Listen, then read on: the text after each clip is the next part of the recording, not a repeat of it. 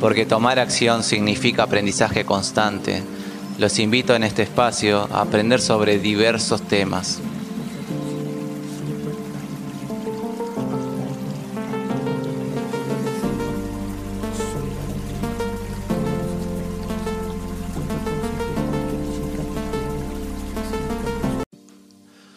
En junio de este año, soldados de China e India, los dos países más poblados del mundo, con enormes ejércitos y armas nucleares, se batieron armados con poste de vallas y palos, envueltos en alambre, en púas durante horas, y bajo un cielo de luna llena a lo largo de acantilados escarpados a más de 4.000 metros de altitud. El saldo de la mayor confrontación militar en más de 50 años fue de al menos 20 soldados indios muertos, según las autoridades de Nueva Delhi. Estas aseguran que también hubo bajas chinas, si bien el gobierno de Pekín no confirmó un número de víctimas. En este capítulo vamos a estar viendo qué se esconde detrás de la pelea entre los dos países más poblados del mundo por una zona inhóspita. Así que comencemos. Durante las últimas tres décadas, India y China han protagonizado diversas rondas de diálogo sobre disputas fronterizas que fracasaron en hallar una solución permanente, si bien mantuvieron cierta estabilidad en la región. Los enfrentamientos entre soldados chinos e indios son habituales en la frontera.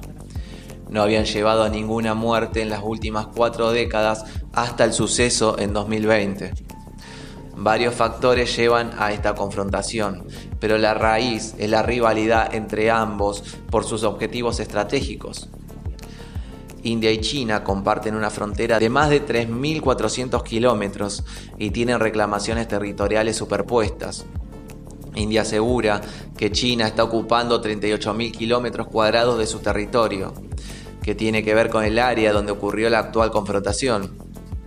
Sin embargo, China se atribuye la soberanía de todo el estado indio de Arunachal, al que llama Tíbet del Sur. Desde los años 50, China se ha negado a reconocer las fronteras diseñadas durante la era colonial británica.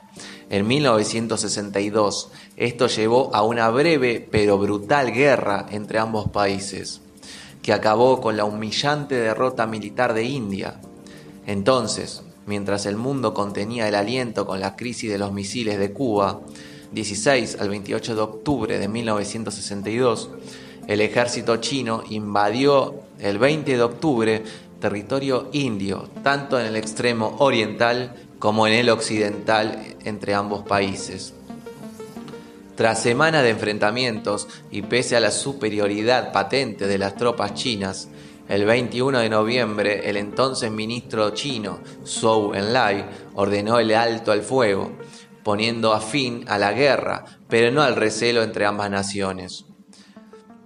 La humillante derrota de India permitió a Pekín confirmar su control sobre el área de Aksai Chin, en el lado occidental de la frontera, y situada en la conflictiva región de Cachemira, desde el conflicto bélico, las dos naciones asiáticas se han acusado mutuamente de ocupar su territorio.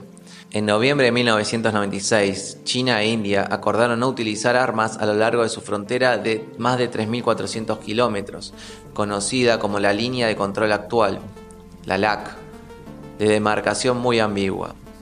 La presencia de ríos, lagos y montañas nevadas hace que esa frontera varíe y a menudo genera confrontación.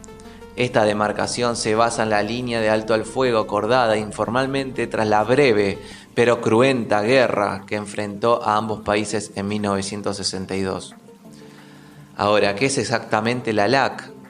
La LAC se considera la frontera de facto entre el territorio controlado por China y por India, a falta de un acuerdo sobre una frontera real. Hay mucha confusión en torno a esta línea, que ha permitido mantener una relativa paz en la zona todos estos años. Pese a los constantes encontronazos entre tropas chinas e indias en diversos puntos de esa frontera de facto. Y es que la LAC atraviesa algunas de las zonas más inaccesibles del mundo, a gran altitud y en su mayoría inhabitadas, entre ríos, picos nevados o lagos que complican su definición Hasta la actualidad, China e India siguen en desacuerdo sobre dónde se sitúa exactamente esa línea en diferentes puntos, y parte de las diferencias tienen su raíz en la demarcación fijada por los administradores coloniales británicos de India.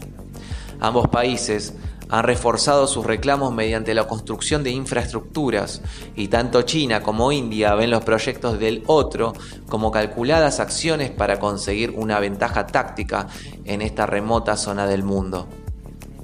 Recientemente, Nueva Delhi ha estado construyendo carreteras y aeródromos para mejorar la conectividad y reducir la brecha con la infraestructura china en su lado de la LAC y a la compleja relación se suma la desconfianza generada por otros asuntos, como el asilo que India concedió al Dalai Lama en 1959, que Pekín denuncia, y el apoyo estratégico de China a Pakistán, rival tradicional de Nueva Delhi.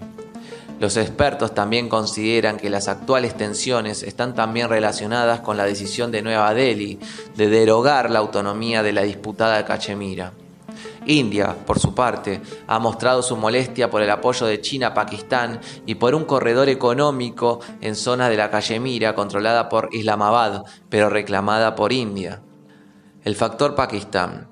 India ha desconfiado de la relación entre China y Pakistán, aliado de larga data, y ha acusado al primero de ayudar al último a adquirir tecnología nuclear y de misiles. El Tíbet es otro punto de conflicto. China recela de la relación entre el gobierno indio y el Dalai Lama, el líder espiritual tibetano que huyó a India tras el fallido levantamiento popular de 1959. India se ha negado a reconocer el gobierno tibetano en el exilio, pero su principal líder estuvo entre la lista de invitados durante la ceremonia de toma de posesión del primer ministro Modi en 2014. La complicada relación entre ambos países lleva a que China vea a India como un país que podría colaborar potencialmente con sus rivales tradicionales en la zona, como Estados Unidos, Japón y Australia. Bueno, espero que les haya gustado y para hacer una conclusión les voy a comentar de que por qué sigue la calma entre ambos países. Existen varios factores por los cuales prefieren tener esta tensa calma. China sigue siendo el segundo socio comercial de India y como ocurre con otros socios comerciales, Pekín disfruta de una gran superávit. Además, ambos están más concentrados en lograr levantar sus economías a partir de la pandemia del COVID-19 y es importante reconocer que ambos tienen un historial creíble de mantener una relativa paz y estabilidad a lo largo de la disputada frontera pero no hay que dejar de ver el desarrollo de los acontecimientos entre estos dos colosos asiáticos, ya que se ha demostrado, a partir del suceso de este año, que cualquier chispa puede hacer estallar un polvorín.